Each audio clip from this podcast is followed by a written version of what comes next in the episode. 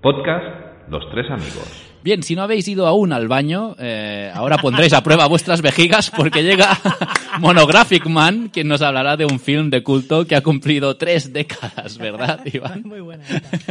Sí, sí, sí, sí. Eh, pues nada, llega mi monográfico, ¿vale?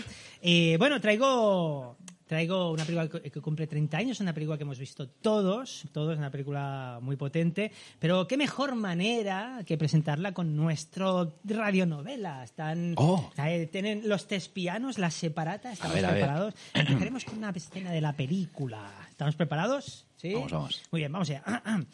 Int Salón Castillo Noche. Las velas tiemblan y las gotas caen hacia arriba en la ominosa penumbra del gigantesco salón.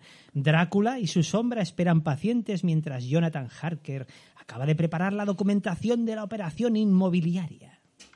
Firme aquí, Hecho. aquí Ya está. y aquí el número de la seguridad social. Okidoki. Usted, conde, es el dueño de la abadía de Carfax. Felicitaciones. Ansío tanto recorrer las calles bulliciosas de su imponente Londres, estar en medio del remolino y el trajín de la humanidad. Pues para celebrar un, un tinto en básico, ¿no? Eh, no, no, yo no bebo vino. Ah, ¿Y champán chispita? Ah, eso sí, shin shin. Chin chin. Pero por Dios, ¿qué es ese follón de ahí fuera? Escúchalos, son los hijos de la noche. Qué hermosa música componen. Pues si están de botellón. Ok, motomami fina, un origami cruda a los sashimi. Oh, Ay, mira, yo me voy a dormir. eso, póngase cómodo. Te vas a tirar aquí todo el mes. Eh, ¿c- ¿Cómo? Nada, nada. Ah, Buena nit. buena nit. Pues sí, cumple 30 años. ¿Qué la- peli, qué peli? ¿La habéis adivinado? A ver, qué película. Vamos allá. Cumple 30 años y una de las obras de cine fantástico más importantes de los, de los 90 y por ende de, de mucho tiempo. Eh, estamos hablando de Drácula de Bram Stoker, dirigida por eh, Francis Ford Coppola, que se estrenó en Estados Unidos en noviembre del 92 y nos llegó aquí a principios del 93. ¿Tú sabes de qué va Drácula de Bram Stoker? Pues ahora mismo no la recuerdo, tío. Pues yo ahora te la explico, hombre, Venga. mira. John Wick se va a Transilvania sin su perro a venderla a la abadía de Carfax al conde Drácula, cuya sombra es más rebelde que la de Peter Pan. Mientras John se ve obligado a usar Jazz for Men y acaba seco como un higo chungo por culpa de Mónica Bellucci y compañía, Drácula se prenda de la foto de perfil de su novia y baja, viaja a Londres en plan cuanto más primo, más te la rimo, dispuesto a hacer cosas marranas con un calabacín, pero tendrá que gastarse los ahorros en cientos de velas al no poder pagar la factura de la luz, porque joder, como está el kilovatio, estoy temblando de lo que va a llegar este invierno. Mientras el mal llega a Londres y Tom Waits canta Going Out West entre mosca y mosca, el profesor de actividades extraescolares Abraham Van Helsing se comerá un roast beef, creará el supergrupo de amigos de las aventuras junto a Whitney, Rocketeer y el malo de Hot Shots, hará una hoguera muy rara con Winona Ryder, se encontrará con un murciélago muy feo, arruinará una fiesta de pijamas cortando las cabezas de las anfitrionas mientras duermen y se enfrentará a Drácula en un decorado muy chulo antes de que se ponga el sol de Pegafín. Joder, tío, qué, ganas de verla, tío. Muy bien, muy bien.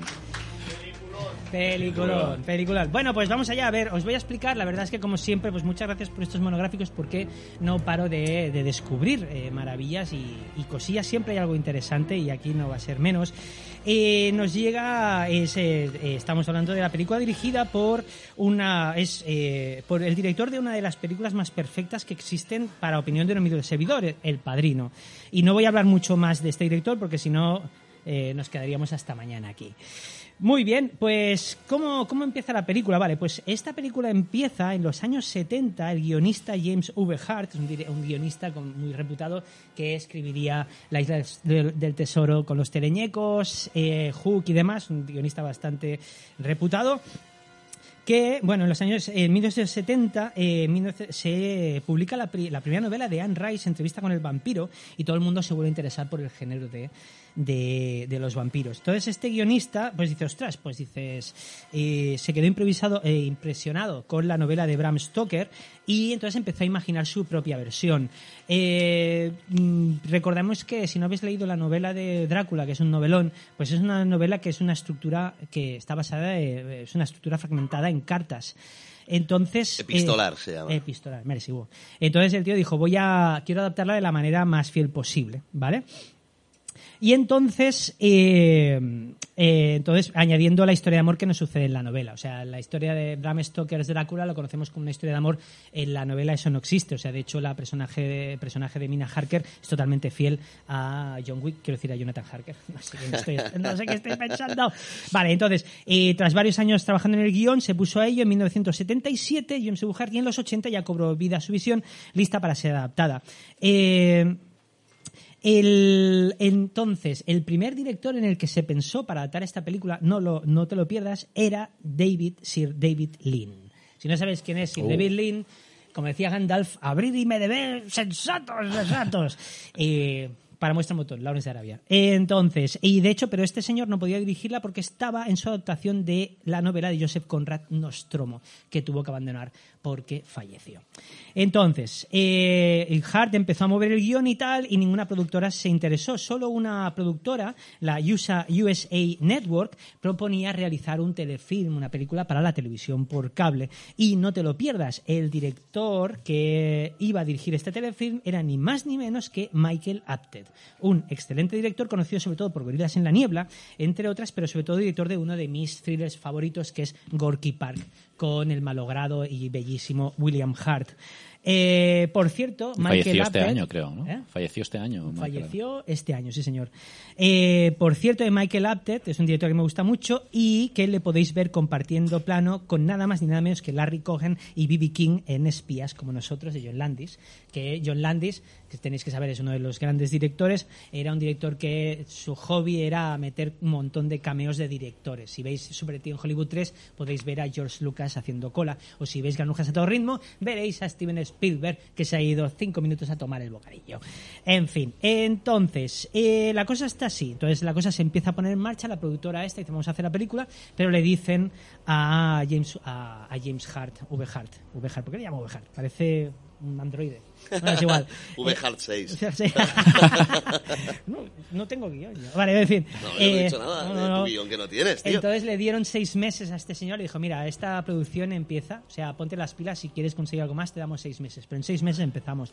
Entonces empieza a rular el, el guion y cae en manos de una persona que con 19 años ya era una estrella en películas como Beetlejuice o Eduardo Manos Tijeras. ¿De quién estamos hablando? No, actriz. Winona Ryder. Winona Ryder, pero sí, Tim Burton, muchas gracias. Eh, entonces Winona Ryder estaba ahí, pues eh, estaba un poco así, tal, que dice, ostras, yo me gustaría hacer, estaba un poco cansada de los papeles que le daban y decía, ostras, me gustaría un papel con más, más entidad y tal. Entonces se estuvo, discuti- se estuvo debatiendo, le cayó el guion de Drácula del señor James V. Y flipó bastante. Entonces ella se estuvo debatiendo entre un guion este de Drácula o el de la adaptación de Dónde está Wally. Dijo, va, por Drácula ya está. Entonces, entonces con Winona Ryder apoyando la película, pues Columbia Pictures se, se interesó. Dijo, ya está, ya tenemos película. Tenéis que saber que en los planes de Columbia Pictures era adaptar ese guion con dos directores súper molones. Uno nos gusta a los tres, el otro nos gusta solo a dos. El que nos gusta a los tres es James eh, John Carpenter y el otro que nos gusta a dos es William Friedkin. en fin. Hostia, ¿no te gusta William Friedkin, Héctor? A mí sí. Entonces, ¿a ti no? Yo pensaba que no te gustaba a ti. Bueno, a ver, yo no me lo follaba, yo quiero decir. Pero tiene pelis chulas, tío. Siempre es muy chula, sí que es verdad. William Friedkin, eh, El Sabe del exorcista. miedo, El exorcista, Hunted y de- a la caza. Estamos hablando de Drácula, para los que acabáis de llegar y tal. Muy bien, Ah, el muy 92, bien. ¿eh? Muy bien, muy bien, muy bien. O sea, si no de él, sino de una peli que se llama Drácula, es que va de él, pero no... Entonces, eh, Winona Ryder ya tenía mucho, ya tenía poder y dijo, ostras. Y entonces, ¿qué pasó? Que Winona Ryder Tenía tenía... poder porque es cleptómana. Criptómano. No, aún- había empezado a, a robar, creo. No, no, no. Aún no lo habían pillado. Aún no había Bueno, ahí pillado. está, ahí está. ¿Eh, Cifuentes? No, pero eso coincidió cuando empezó a salir con el cantante Jamiroquai. Bueno, en fin. Eh, el tema es de que... eh, sí, estaba ahí, estaban ahí... Estaban ahí froti froti. En fin.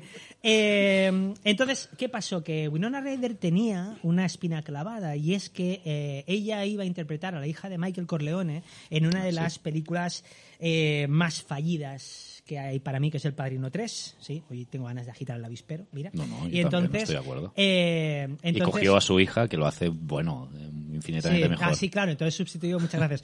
Eh, Winona Ryder no quiso hacer El Padrino 3 porque estaba, eh, bueno, no tenía, estaba muy cansada, entonces se piró y entonces, digamos que quedó ese resquemor, ¿no? Y ella se- tenía esa espina Es que es agotador robar. Pues sí, es que sí. Y entonces eh, señor Coppola cogió a, bueno, eh, fichó a Sofía Coppola. Entonces, ¿qué pasó? Eh, y entonces eh, hubo una reunión, se quedaron, una reunión entre Francis Ford Coppola, quería proponerle, quería, estaba tramando la adaptación de la novela de Jack Kerouac On the Road. ¿Vale? Que es la peli que está detrás del cartel que hay de My, hey, My Eufaria. Bueno, es igual. Y entonces eh, Winona Ryder aprovechó y le dijo, ostras, que tengo este rescomor. Y el tío dijo, no, no, no te preocupes, somos tan amigos y tal. Y la tía dijo, vale, pero tengo este guion, me gustaría que lo dirigieras tú. Bueno, eh, Francis Coppola dijo que sí, ¿vale? Y entonces, siempre son tantas páginas, siempre. entonces, Coppola se apuntó al, se apuntó al, al carro, ¿vale? Y gracias al compromiso de Winona Ryder para interpretar a Mina Harker, eh, es en la película de Drácula, es el motivo amoroso de Drácula, pues eh, Columbia accedió, Columbia Pictures accedió a darle todo el dinero que quisiera a Francis Ford Coppola. ¿Vale? Eh, que incluso, además, Winona Ryder propuso nombres. Winona Ryder ya vino con la idea de eh, te, te sugiero a Gary Oldman para el papel de Drácula, Richard E. Grant también, eh, Keanu Reeves, por ejemplo. Eh, y entonces, básicamente, Winona Ryder lo que hizo fue producir la película, aunque no aparece ni como productora ni como productora Pues ha pensado pero- esta señora. no, no, pero es, la verdad es que fue flipante, o sea, todo es lo que consiguió esta mujer, ¿no? Entonces, eh, nada, pues el tema es que los productores estaban un poco alertados porque eh, Coppola había sufrido muchos vaivenes económicos. O sea, Coppola es un director bestial, pero sí que es verdad que con su productora Zoetro- Zoetrope habían perdido mucho dinero, por ejemplo, por culpa de películas como Corazonada. Muy bien, pues o bueno. la del gorila esa que hablaba con René Russo, ¿no? ¿Cuál? La del gorila con René Russo. Denzel Washington. ¿Cuál? Hay una de... Un- una de un gorila, una peli familiar que... No me acuerdo cómo se llama, que la prota es René Russo, que está producida por Francis Ford Coppola. Ah, está producida, pensaba dirigida, vale, No, vale. no, No, lo que produce siempre... No, dirigió mucho. Jack, que no sé qué es peor. Ah, es pero... verdad, Jack, madre de Dios. Bueno, en fin, a lo que voy. Muy bien, pues empieza, se empieza, empezamos a, empieza a dar forma a la, a la película, ¿de acuerdo? Tenéis que saber que mientras se estaba haciendo, eh, eh, se estaba se estaba preparando esta película Universal Pictures también empezó a tramar su versión de Drácula con un director muy molón también a ver si sabéis Oh. quién es y os doy una pista tuerce la cámara hasta grabando Peter a Emma- Jackson. no hasta grabando a Emma Thompson tomando el café un actor que tiene que torcer siempre la cámara Stephen Hawking. no Peter Jackson la mueve Eh, este director la tuerce tic tac tic tac Sam Raimi. Sam Raimi, muy bien, ahí está. Sam Raimi estuvo a punto de dirigir su versión de. Sam Raimi es el director de Pesadilla, eh, Posesión Infernal, Darkman y ahora, pues para más, para todo el mundo, lo- el mejor Spider-Man. El bueno, pero bueno. Eh, Y la última del Doctor Strange. Sí, esa, porque que es está la peli en la mal, que no ¿eh? sabemos quién es el prota. Me encanta esa película. Ah, yo me lo paso bien con esa peli. Bueno, entonces eh, empezamos ya, se pone en marcha todo esto y tres productoras se hacen cargo, se, se hacen cargo de la película, eh, Columbia Pictures, que es la grande, la que mete más película, y la American pasta. Más pasta, perdón. Eh, American Zoetrope, que es la propiedad de Francis Ford Coppola, y una que se llamaba Osiris Films, creo que hacía cine egipcio. No lo sé. en fin. Eh, entonces empieza y tal, el tío pues ya trama a Coppola y tal, y entonces eh, Coppola de entrada ya pues planteaba, quería hacer la película con eh, todo un montón de efectos, pero todos los efectos especiales de manera práctica.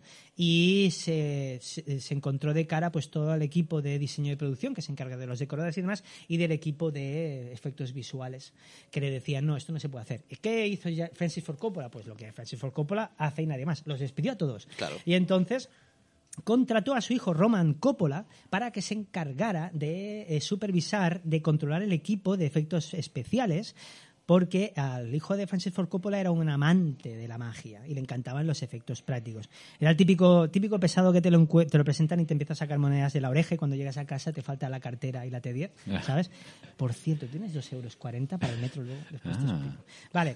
Eh, muy bien, pues entonces esto eh, se planteó y se empezaron ahí a plantear los, los efectos especiales. Por otro lado, se contrató a, eh, a, la- a una diseñadora de vestuario eh, japonesa, Eiko Ishioka, que luego hablaremos con ella, eh, de ella, perdón, Ah, más. ah, Eh, eh, no, me- difícil, como no con una ouija. Buena esta, lo quería decir. No lo quería decir. Era, bueno, una, era una mujer que, que no tenía mucha experiencia en cine, pero ya había trabajado en Mishima, de Paul Schrader, por ejemplo. Y que luego eh, ya se puso, eh, hizo más, más películas que después luego hablaremos, ¿no? Y ganó Eh, el Oscar por esta, creo, ¿no? ¿O puede ser? Esta, ganó el Oscar por Drácula, ¿no? Sí, ganó el Oscar por Drácula. Y entonces, seguimos ahí. Vale, entonces, bueno, pues empezamos con. eh, se empieza el rodaje y tal. Y bueno, el rodaje lo que se iba a hacer, pues eso, pues eh, Coppola quería hacer eso, pues todos los efectos prácticos, pues con efectos prácticos, maquillaje, marionetas, proyecciones, perspectiva trucada con miniaturas, ¿vale? Y sobre todo el que más me flipa son eh, la sombra de Drácula que va por libre, que eso recuperaron luego en Hot Shots 2, cuando estaba Lloyd Bridges eh, luchando contra San Hussein. Bueno, en fin. Eh, bueno, después de, bueno, entonces Y- entramos Y, en, la, en Drácula, la, la de Leslie Nielsen también. Les Nielsen también. eh, Buenísima. Y eh, con el arma a punto, una de mis comedias Buenísima. favoritas también. Me encanta esa qué peli. buena es esa peli, tío. Entonces, bueno, pues llegamos ya está en marcha y vamos al castings. Castings, como decía Santiago Segura, el castings. Pues al final deciros que Winona Ryder no se llevó el papel. No, es broma. ¿Te imaginas? Sí, se llevó el papel de váter en el bolso. Vale, entonces, eh, para su papel, Mina Harker eh, se consideró a Drew Barrymore. Pero obviamente al final fue para, para esto. Vale, entonces, bueno, pues viene lleva el ya... presupuesto en coca. Eh, entonces, eh, bueno, claro, es claro, viene el gran Cajuna, ¿quién va a hacer de Príncipe de las Tinieblas, no? Pues se, eh, se ofreció el papel, hicieron una audición, Antonio Banderas, Gabriel Byrne, Andy García, Jeremy Irons y Vigo Mortensen. Hicieron prueba para, eh, para, para Drácula, pero Gary Oldman, que ya estaba sugerido por Winona Ryder, un excelente actor inglés, famoso hoy día por muchos papeles, sobre todo pues eh, Camisero Gordon y mucho, maravilloso Smiley, eh, genial Mank, todo. O sea, cada vez es un actor que cada vez es, es más bello. Y Ganador entonces- del Oscar también. ganó, ¿eh? ganó Sí, el Oscar por Churchill, Churchill. la de- Y entonces ya había llamado la atención con sus brutales interpretaciones como Sid Vicious en City Nancy de Julian Temple o El Ábrete de Orejas, que si no me equivoco era de Stephen Frears. Van Helsing, Van Helsing, Van Helsing es el eterno cazador de vampiros que iba detrás de él y tal. Eh, el papel iba para Anthony Hopkins, o sea, se lo profesional y tal. Pero hubo otro actor que estuvo a puntísimo de hacerlo y la única razón por la que no, no se hizo es porque él se retiró al enterarse de que Anthony Hopkins estaba interesado. Por sumo respeto a ese actor no lo hizo. Estamos hablando de Liam Neeson. Oh. Liam Neeson estuvo a punto de ser eh. Van Helsing en los 90, o sea, justo post eh, Darkman. O sea Pero que- muy joven, muy joven, pero bueno, era interesante. Eh, em, muy alto. Demasiado alto, sí, no sé, pero bueno. Bueno, va mejor para cortar las cabezas. Es- Eso sí, eso sí. Pues Keanu Reeves, después de Mi Idaho privado y le llaman Body, pues fue confirmado por Coppola, fue sugerido por Winona Ryder y fue confirmado por Coppola, porque además la productora les interesaba, porque era un gancho perfecto para atraer a las más jóvenes, jóvenes al cine debido a su innegable atractivo. Eh, para el papel de Lucy, Lucy Westenra, que es la amiga de Mina Harker, pobrecita, la que pilla por todos lados, la objeto de, lu- de lujuria en la película, eh, la que mira porno con Mina, en fin, eh, estuvieron, estuvieron a punto de contar con Juliette Lewis para ese papel. Le iba, además, Juliette Lewis justo en el estallido del Cabo del Miedo. Bueno, chaval, Sí, sí. me callo, hay niños. Eh, entonces, pero se contactó con una actriz que a mí me gusta mucho, que se llama Sadie Frost, una actriz inglesa, que ya había estado genial en Shopping. Eh, y de hecho ella eh, ni no quería hacer el casting porque físicamente se parece mucho a una, mucho a una Ray, dijo, ¿no? Entonces se lo llevó se la tiñe- y la teñieron de pelirroja. Para el personaje de Reinfeld, que es un personaje muy importante en la historia de Drácula, recordar que es el abogado inmobiliario que va primero antes que Jonathan Harker y vuelve tarado como eh, eh, esclavo de Drácula y come insectos y tal, se lo propuso ese papel a Steve Buscemi, que lo recordamos por Boardwalk, Empire, el señor Rosa de Seward Dogs, o lo vimos también como Buddy Holly, pero él Ojos lo... chungos en Mr. Deeds. Mr. Ditch. Ah, La, la de Adam Sandler. es verdad, es verdad, es verdad. Bueno, salen todas, es- sale Sí, sí. en todas es amigo de Adam Sandler. Entonces, eh, lo rechazó. Entonces este maravilloso personaje fue aceptado por ese maravilloso actor y cantante que nació para interpretar personajes como este, eh, Lucas el monstruo come galletas o a Tom Waits. Estamos hablando de Tom Waits. Deciros también, ¿vale? Que el papel se le ofreció también a, a otro misfit de la escena musical, que se le ofreció a Ian Dury, Oh. que es el cantante, si no me equivoco, era irlandés. Bueno, es el de Sex and Drugs and Rock and Roll. Into City Lights. na, na, na. Vale. Eh, entonces, bueno, entonces ya se ata, se ata el casting. Entonces, ¿qué hace Coppola? Coppola tenéis que saber que es, una, es un director que siempre, o sea, exprime todas las posibilidades. O sea, realmente es un director que siempre se ha encargado de convertir una experiencia hasta que en, en lo más importante, o sea, tiene que petar por todos lados, ¿no? O sea, es un director que si no fuera, hubiera sido por el descalabro de corazonada, habría sido, habría sido, habría sido escalando de una forma admirable, ¿no? Pues cogió a todo el casting, se lo llevó a su rancho, ¿vale? Y entonces empezó, hicieron la lectura de guion y leyeron toda la novela, toda la novela, y además que tardaron dos días en leerla. E incluso la interpretaron a nivel teatral y tal. Y hicieron juegos eh, Anthony Hopkins se rebotó un poco dijo no me gustan las reuniones familiares pero bueno hicieron eso pues eso pues ensayos y tal y juegos. Pues Winona y Keanu jugaron al hundir la flota Cary Elves Sadie Frost y Coppola jugaron al enredo y Gary Oldman Anthony Hopkins y Tom Waits al street poker. Entonces Ah. siguieron ahí. Pero entonces pero es que además se convirtieron en parte, parte activa eh, creativa, de hecho, es algo que a mí me, me- me vuelve loco estas cosas. Tenéis que saber, si habéis visto Drácula, que por ejemplo, eh, en la novela no existe ese prólogo. Si habéis visto Drácula, empezamos con ese prólogo maravilloso.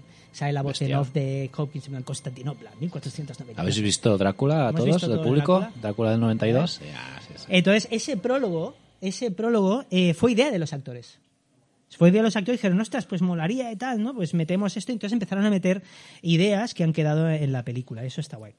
Entonces, eh, empieza el rodaje. El rodaje, pues... eh, el tema está de que los productores eh, no se atrevían a enviar a Francis Ford Coppola a Rumanía a rodar en escenarios naturales, porque ya la lió en Apocalipsis Now. Tenéis que saber que Apocalipsis Now, que es una de las grandes pelis bélicas sobre, sobre Vietnam, para mí prefiero la chaqueta metálica, pero es una, es una gran obra, eh, eh, Apocalipsis Now. eh, fue ahí se lió es un rodaje el de Apocalipsis Now que se dilató fue terrorífico. De hecho yo os recomiendo hay un documental que se llama Corazones en tinieblas dirigido por Fax Bar Fax Bar bueno eh, George Loper y Eleanor Coppola que ahí tenéis un gran resumen de lo que es ver a Francis Ford Coppola eh, maltratando a los actores porque eso sucede y, ver una producción bastante complicada en escenarios, ¿no? Y entonces le dijeron, la vas a hacer en, la vas a hacer en, en decorados, no nos la jugamos.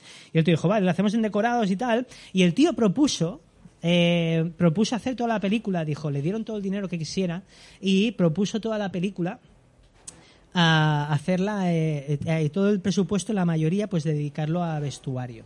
Y dijo, quiero hacer la película en decorado, pero que sea teatro de caja negra. ¿Sabéis lo que es el teatro de caja negra?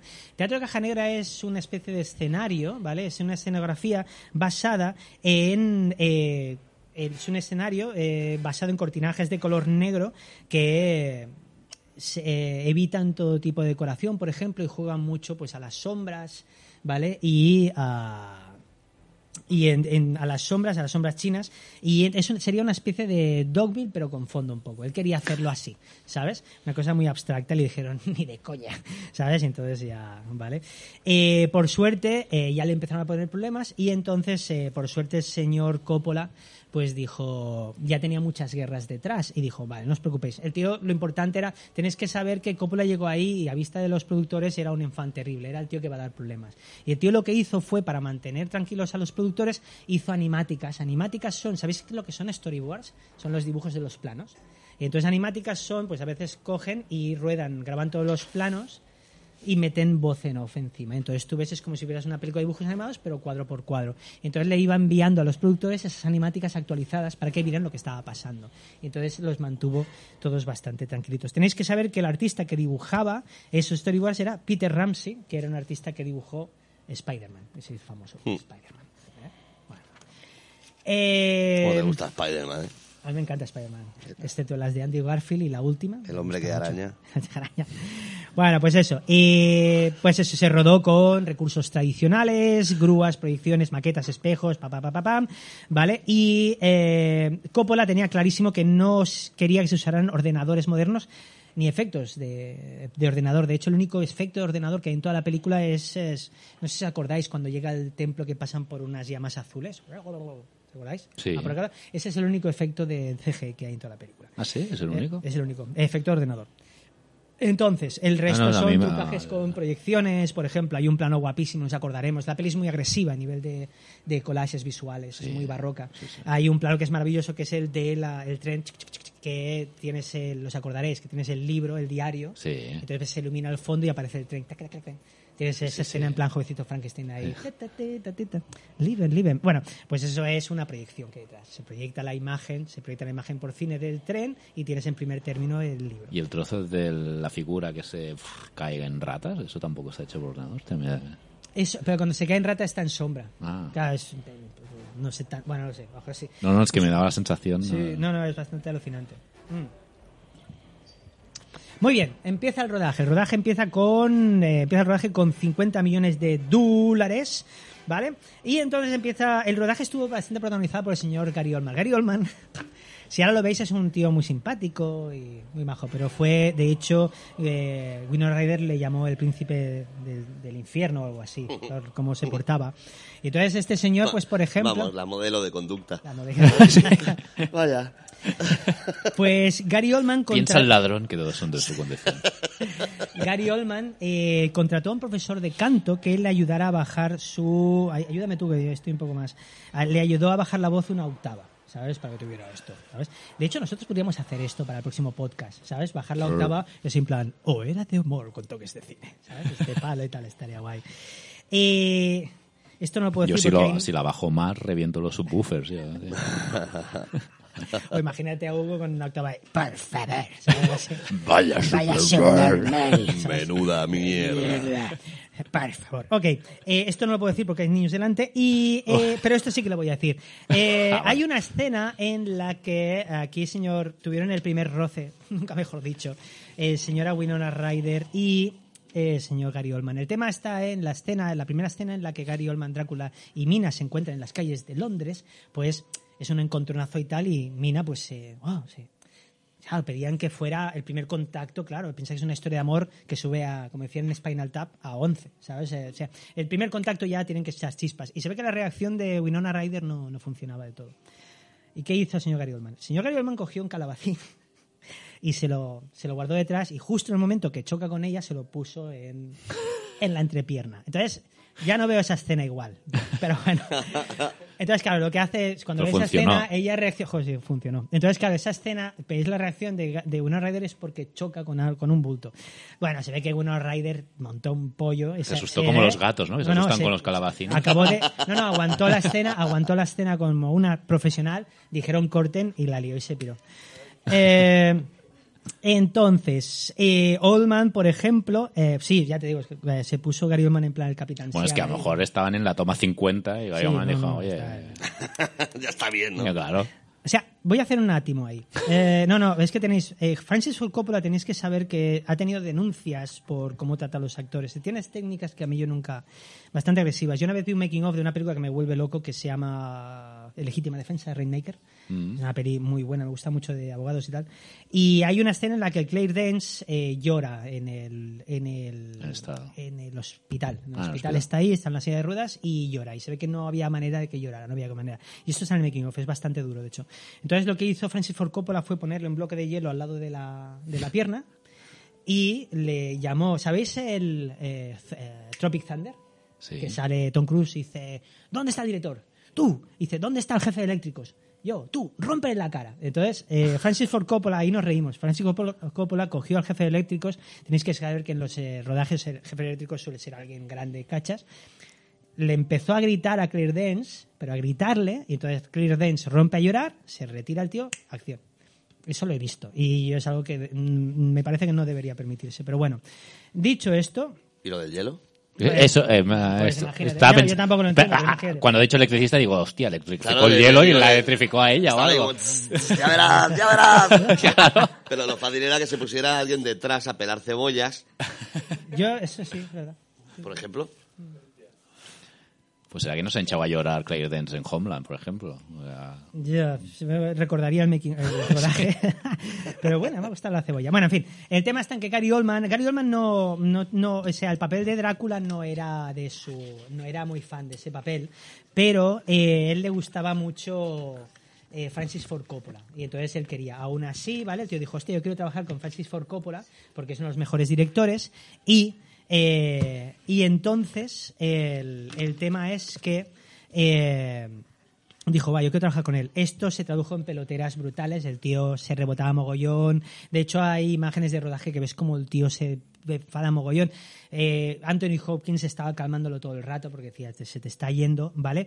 De hecho, el tío era muy efusivo. De hecho, volvemos a la directora de vestuario. ¿Os acordáis? La directora de vestuario eh, hizo un trabajo increíble. Si lo habéis visto, os acordáis al principio en el prólogo de Drácula. La superarmadura. que- La, la armadura, que parece fibra muscular. ¿Os acordáis? Bueno, pues eh, Gary Oldman era tan efusivo que se cargaba la armadura.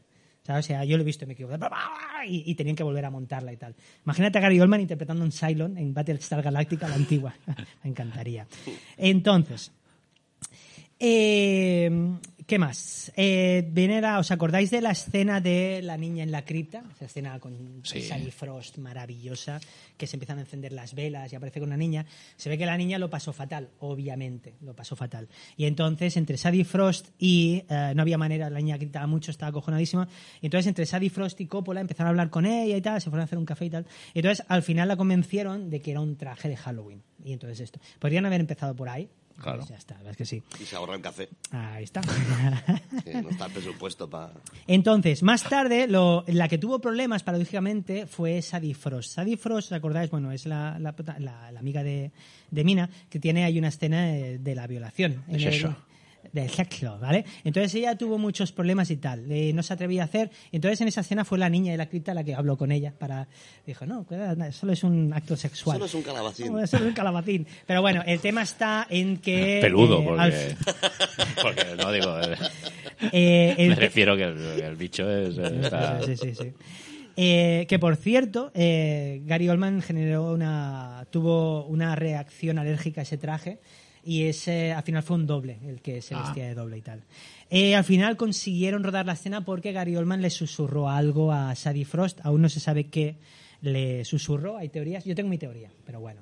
A Yo ver. creo que le dijo, he visto a Jude Law haciendo palmas palmitas con la niñera. Es que estaban ahí, ¿sabes, no? Que- Sí, sí, sí. estaban ahí. En fin, sí, Jude Law era un espabilado de puta madre. En fin, eh, la revista porno del siglo XIII que miran Mina y de esto la robaron, nadie sabe quién, se ve que la privada estaba pasada de vuelta. Entonces, Pues se- que, la va a robar, Winona. Claro.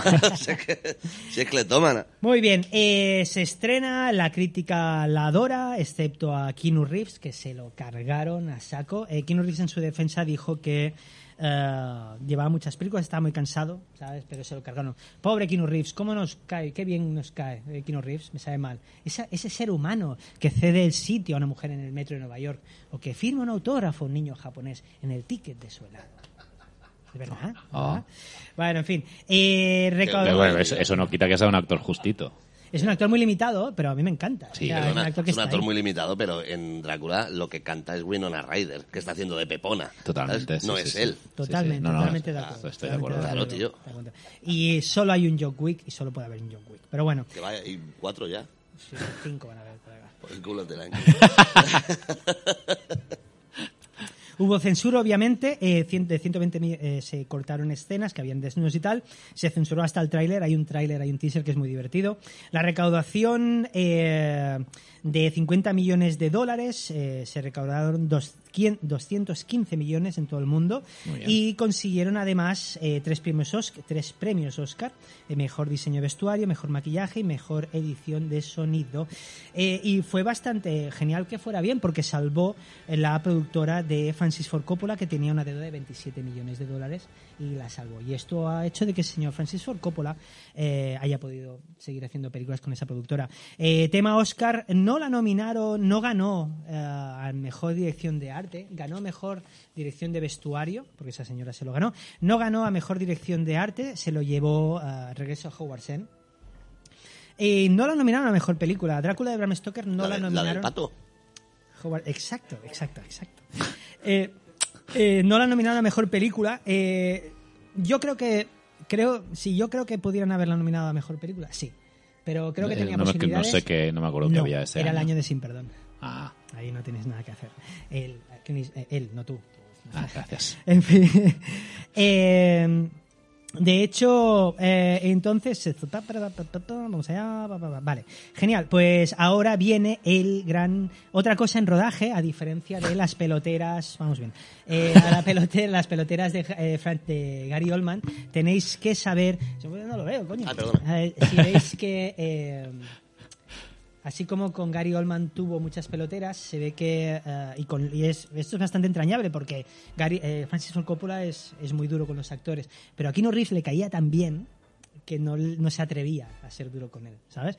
Y esto me hace gracia. Entonces ahora viene el, el- el bloque que más nos gusta.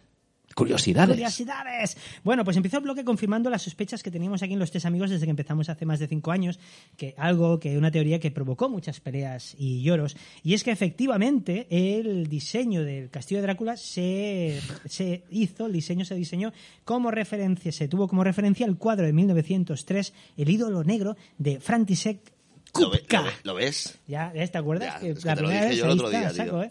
Eh, bromas aparte, ese cuadro es guapísimo.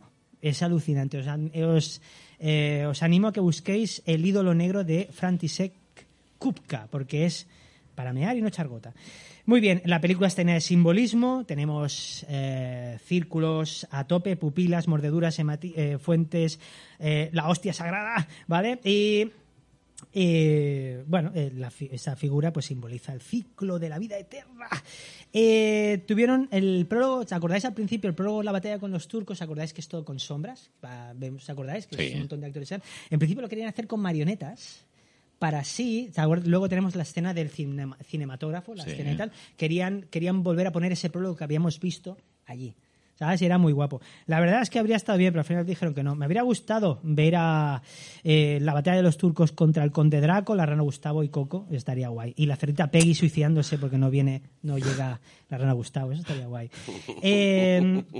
Eh, tenéis, si os acordáis, eh, Winona Ryder y Anthony Hopkins interpretan a dos personajes. Eh, interpretan a Van Helsing y a Mina Harker, pero si os acordáis del prólogo, Winona Ryder interpreta a Elisabetta, que es el amor de Vlad, y Anthony Hopkins es el sacerdote, Sacerdote, que está ahí empezado, sale con, Con las, greñas, ¿no? con las O greñas sea, y tal. ¿Vale? Eh, tengo que decir que cuando la vi con 16 años yo ya me di cuenta. Bueno, es igual. Eh, pero tenéis que saber que, aparte de eso, no es el único actor que interpreta dos papeles. Gary Oldman interpreta dos papeles en la película. ¿Ah, sí? Sí. ¿Os acordáis? En la novela de Bram Stoker se insinúa que el chofer que lleva a Jonathan Harker es el mismo Drácula, que va camuflado. El actor que hace de chofer, ese que coge a... ¿Os acordáis? En un plano guapísimo. De las manos, ¿no? Que coge la mano y lo sube. Ven aquí, no sé cuántos, tal. Ese es Gary Oldman también. El que hace de chofer, eh, chofer es Gary Oldman, ¿vale? Eh, hablando de Gary Oldman, ¿sabéis, ¿os acordáis la escena del tío que se está afeitando y, y se corta? Entonces viene ella hace el... ¿Cómo, Eh, cómo? eh, es- no, es verdad, que a veces me olvido de que aparte de las 100 personas que tenemos delante, pues hay gente que ha hecho una mueca eh, obscena, graciosa. Eh, esa escena Gary Oldman llegó borracho. Menos mal que la, la cuchilla era de mentira. No. Eh, en fin. Hay... eh, hay una de las cosas, una de las cosas que más me gusta de la película, que me parece alucinante, os acordaréis, cuando llegamos a Londres, que es cuando Vlad ya está ahí, es la escena del calabacín. ¿Os acordáis que nos presentan eh, la calle de Londres con todos los figurantes y se ve raro? Se ve como si fuera, incluso se ve cortado. Eso está rodado con la- una cámara que se llama Paté, que es la eh, PATHE, si la queréis buscar, es la cámara que utilizaba en los años 20 y que iba con manivela. O sea, esa escena está hecha con una cámara a manivela. Y eso es, a mí siempre me ha alucinado. De ahí el nombre de la productora más antigua de la historia del cine. Ah, sí, ¿eh? Paté. Claro. Es la, la francesa esta. Merci, Hugo, tío. Qué De guay. nada. Muy bien. Eh, cuando hablamos de hablamos de las novias de Dráculas, eh, eh, de- la- bueno, las novias de Drácula y tal es el debut de Mónica Bellucci en Hollywood, que lo sepáis. Madre mía. Sí, sí, madre mía. Eh, niños, por favor. Eh, no os podéis imaginar lo que estoy vigilando lo que digo.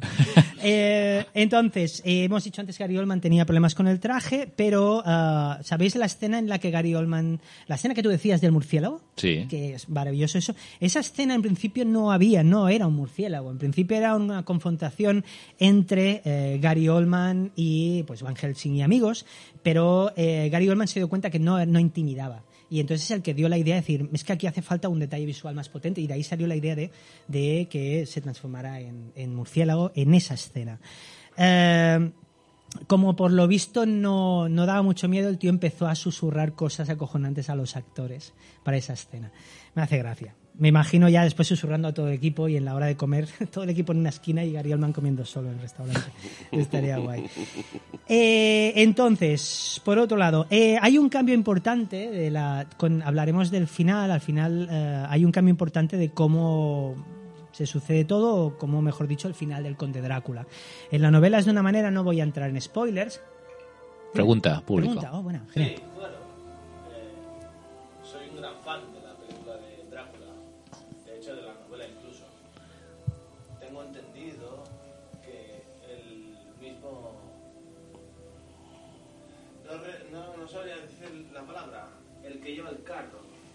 El chofer, el chofer, eso, el que lleva a Keanu Reeves hasta el castillo, sí.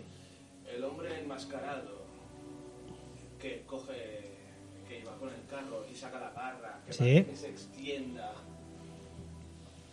y coge el hombro de Keanu Reeves y lo sube al carro, Sí.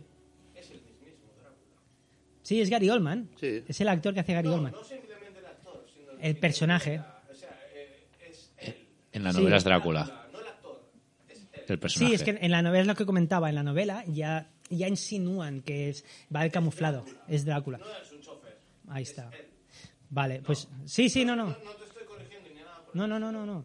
Sí, no, no, pero es lo que comentaba, que en la, bueno, decían eso, de que apoyándose en esa, en lo que pasa en la novela, por eso pillaron a Gary Oldman para hacer el mismo papel. Pero sí que es verdad, mira, en- te voy a dar la razón, a efectos prácticos técnicamente, eh, no es que estemos hablando, o sea, Gary Oldman no hace dos papeles, hace Claro, papel. ese papel. Estaría guay. Pasa que sí que es verdad que, claro, piensa que en la, en la película el tío lleva dos moños enormes, o sea, no puede ir con eso. Pero, me- Gótico. Pero bueno. Oye, eh, genial. Pues, oye, pues nada, ¿por dónde íbamos? Ah, Nos quedan cinco páginas. No, merci. no, no, no. Bueno, a lo que voy. No, pues hablando, mira, ahora que hablábamos de la novela, eh, el final, tú lo sabes, eh, el final es diferente, como lo que pasa con Drácula al No final. hagáis spoilers, ¿eh? No hago spoilers, Habéis pero- tenido 200 años para leer el libro, ¿eh? Pero tranquilo, Pero bueno. no hagas spoilers, ¿eh? Eh, el tema es de que eh, la idea, o sea, se rodó ese final eh, tal cual la novela. Entonces eh, Francis Ford Coppola le enseñó la película montada a un amigo suyo, un director bastante famoso, más productor famoso que no, y ese productor barra director le dijo, ostras, pues yo la acabaría de esta manera. Y por eso acaba así. Por eso le pasa lo que le pasa al señor Drácula. ¿Y ¿Qué productor era? ¿Qué productor? Yo te doy una pista, tiene una papada enorme. George Lucas. Muy bien, sí, sí. George Lucas es el que le dijo, George Lucas, si no sabemos, el director de la- las galaxias, y más, y más, y más. Es que hablando de la escena. Y Howard. Muy bien, muy bien. Y Hogwarts. Vale, perfecto. Eh, ah, sí, eh, sabéis que hay una boda, cuando se casa en la película, vemos que hay una boda entre Mina Harker y, eh, y Jonathan Harker. Para hacer la boda, eh, el señor Francis Ford Coppola trajo a un, eh, un verdadero, un pastor ortodoxo, o sea, uno de verdad. O sea que a efectos prácticos, eh, Winona Ryder y Keanu Reeves están casados. O sea, de hecho, Keanu Reeves sigue recibiendo llamadas de los abogados de Winona Ryder y aún no sabe por qué. Pero bueno.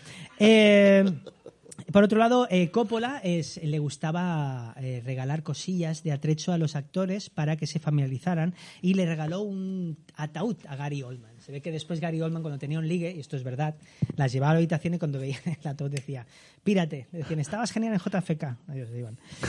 Eh, y entonces, nada, acabaré con la mejor eh, curiosidad, que es que tenéis que saber que hay una adaptación de la película en cómic dibujada por Mike Mignola. Mike Oh. Mignola es el Ah, dibujante de Hellboy. ¿Vale? Y nada, acabo con la crítica. Pues, buah, ¿qué voy a decir? A ver, me parece una película barroca visualmente y de tono que aguanta mejor cada año que pasa. Es terrorífica, emocionante y muy entretenida. A veces es, me, pare- me parece a veces una mezcla de cómic de serie B y romance victoriano. Me vuelve loco el grupo de Van Helsing y amigos. Es que es lo, es lo mejor de es la lo peli. mejor. Claro. sin ser malo lo otro, ¿eh? Pero no. lo mejor de la peli es el, el Que es- tufillo pulp que pilla ese grupo. De... Es genial. Y lo molón que es Van Helsing en la peli. Es genial. Yo siempre he pensado que el grupo de Van Helsing y amigos se merece un spin-off o una serie de televisión. Pero Sería que además con ese título, ¿eh? Van Helsing y amigos, y que sea una sitcom. Es que sí que se congelan ahí. Ta, ta.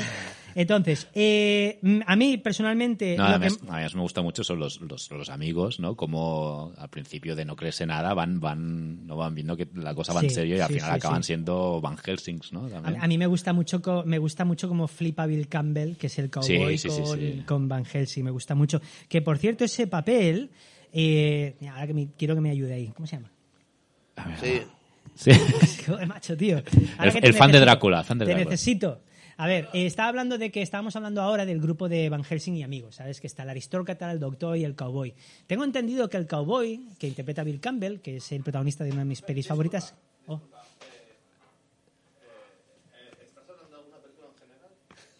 Bueno, lleva una hora y media hablando de Drácula. Lleva- Estamos hablando de Mm. Drácula, pero hacías referencia a Van Helsing. No, no. Helsing no solamente era cazador de vampiros. Ajá. ¿A qué te referías? Me refería, no, me refería no a, los compañeros. Los compañeros. El cowboy En la película. En la- de la- ¿Sabes el cowboy? Tengo entendido que la novela tiene mucha más importancia. Es que no me acuerdo del nombre del personaje, si no, ahí te ayudaría mejor. Entonces, sí, perdona, ¿eh? Porque además, me acuerdo que lo vi y estuve a punto de montar y dije... "No, Billy eh". Campbell en la peli. ¿no? Ya, pero es, es muy interesante eso, porque realmente es un personaje O mucho Rocketeer, más importante. para- Rocketeer. Eh, sí, a mí, por ejemplo, lo que más me gusta de esta película, lo que más me gusta es Sadie Frost. Me gusta muchísimo y me sabe muy mal que esta actriz, Marrano. que por cierto... Quincy P. Morris se llama el personaje. Quincy P. Morris. Ah, merci. Pues ese personaje. Pues se ve que en la novela es mucho más importante. Eh, Sadie Frost, que no se ha prodigado mucho más como actriz, aunque en Shopping estaba genial, pero sí que es verdad que es una actriz que ha seguido siendo pues productora o directora y me alegro mucho por ella. Pero creo que me sabe muy mal porque esta señora se merecía mucho más. Y además porque siempre da subraya la, la- la lujuria de la, peli- de la película. ¿vale? Esta es la última página. ¿vale? Eh, me, me gustó mucho haber descubierto al magnífico compositor. La banda sonora es de, de Killer, nunca lo sabía decir. Un, un compositor que, si no me equivoco, era su primera banda sonora y que luego tendría bandas sonoras soberbias como La muerte y la doncella de Polanski o La brutal, una película que aquí nos gusta mucho, que es We Own the Night de James Gray. Una Y que película hemos estado, como siempre, escuchando de fondo la banda sonora. Ah, genial. Eh, me gusta mucho, celebro mucho que esta película sea muestra de por qué Coppola es quien es. Y por último, tengo que decir algo. Siempre se ha dicho que el director de Tucker, Un hombre y sus sueños, se había basado mucho en La Bella y la Bestia de Jean Cocteau de 1946 para darle el toque estético a la obra que nos ocupa. Pero yo siempre he creído que la adaptación de la novela de, de- que hizo John Badham en 1979. En 1900 hay una película, hay una versión de Drácula del 79, dirigida por uno de los mejores directores que se llama John Badham, con, eh, de- con Frank Langella en el papel de Drácula. Eh, y para mí siempre ha sido un referente muy directo a la película de Coppola. La versión fucker de Drácula. Ah, la versión fa- No, eh, pues es el. Para mí es un gran referente, es un referente muy directo, ya es en el sentido estético y romántico. O sea que ya aprovecho, aprovecho el monográfico, eh, recomendándoos eh, que rescatéis, creo que está en filming. eh, y además tengo- tiene uno de los mejores made paintings que he visto en mi vida. ya tengo un Blu-ray. Es maravillosa. Drácula de John Badham de 1979. Si os gusta Con banda Drácula sonora de de... John Williams. Gracias, genial.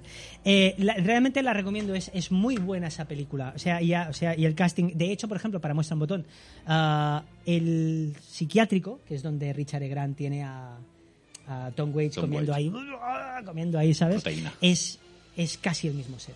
¿sabes? Entonces yo acabo con la dichosa preguntita. Oh. Entonces, eh, ¿cuál es vuestro Drácula favorito?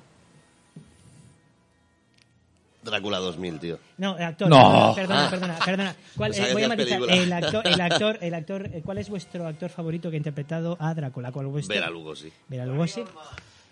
Gary Oldman, ¿tú? Eh, Harvey Weinstein. a mi Drácula favorito. Christopher Lee.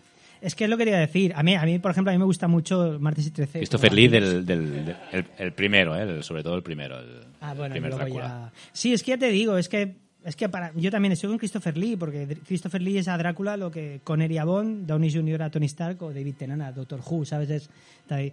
Pero bueno, este es este es el monográfico de Drácula. Oh, muy bien, muy bien. Ahí lo tenéis. Genial, genial. Bravo, un aplauso para Iván.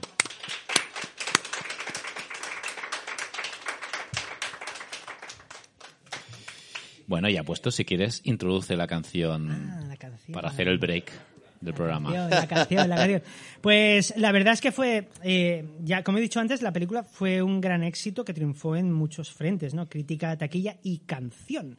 Porque Annie Lennox, de los Eurythmics, si os acordáis, compuso un- para esta película una maravilla de canción que era Love Song for a Vampire, que acom- acompañó muy bien al éxito. Yo me acuerdo que cuando estaba en el número uno de los 40 principales Oh. y Drácula era el número uno de taquilla, era, era todo increíble aquello. Porque es que además fue un exitazo. O sea, acordaos que a raíz de esta película resurgió el subgénero de vampiros con entrevista con el vampiro y su putrida secuela, Los vampiros de Oh. Carpenter, Mel Brooks hizo su versión de Drácula con el añoradísimo Leslie Nielsen y, ostras, aquí en España también tuvimos nuestro Drácula. Tuvimos nuestra dosis de vampiros con Drácula, con Demor, dos, con Chiquito de la Calzada, a la que pertenece esta maravilla. He cruzado océanos de tiempo para encontrarte.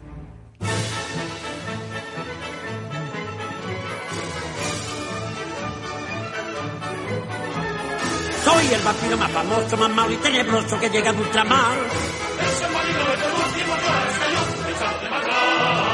Soy el vampiro que quiero con cuerpo de torero y a la pavona. Es el señor de los infiernos que ya ha venido a vernos hemos de agasajar. Soy primo hermano de Satán y me sabe más a panto de que voy a morder. ¡Pupita! Soy un pistro, soy un vampiro. Es un vampiro, es un truán. Ha llegado ya el esperado. ¡Más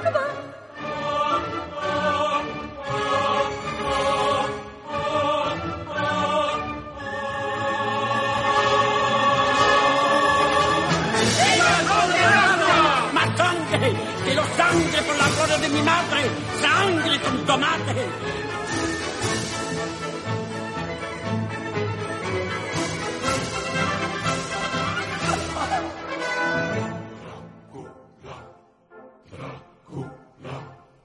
Gran chupador de sangre es mi patrón, el color. Bebo sangre porque Drácula nací y su color carmesí me vuelve loco, sí. Yo quiero más, yo quiero más y más. sangre, sangre, favor, que no decaiga la fiesta. Bebo sangre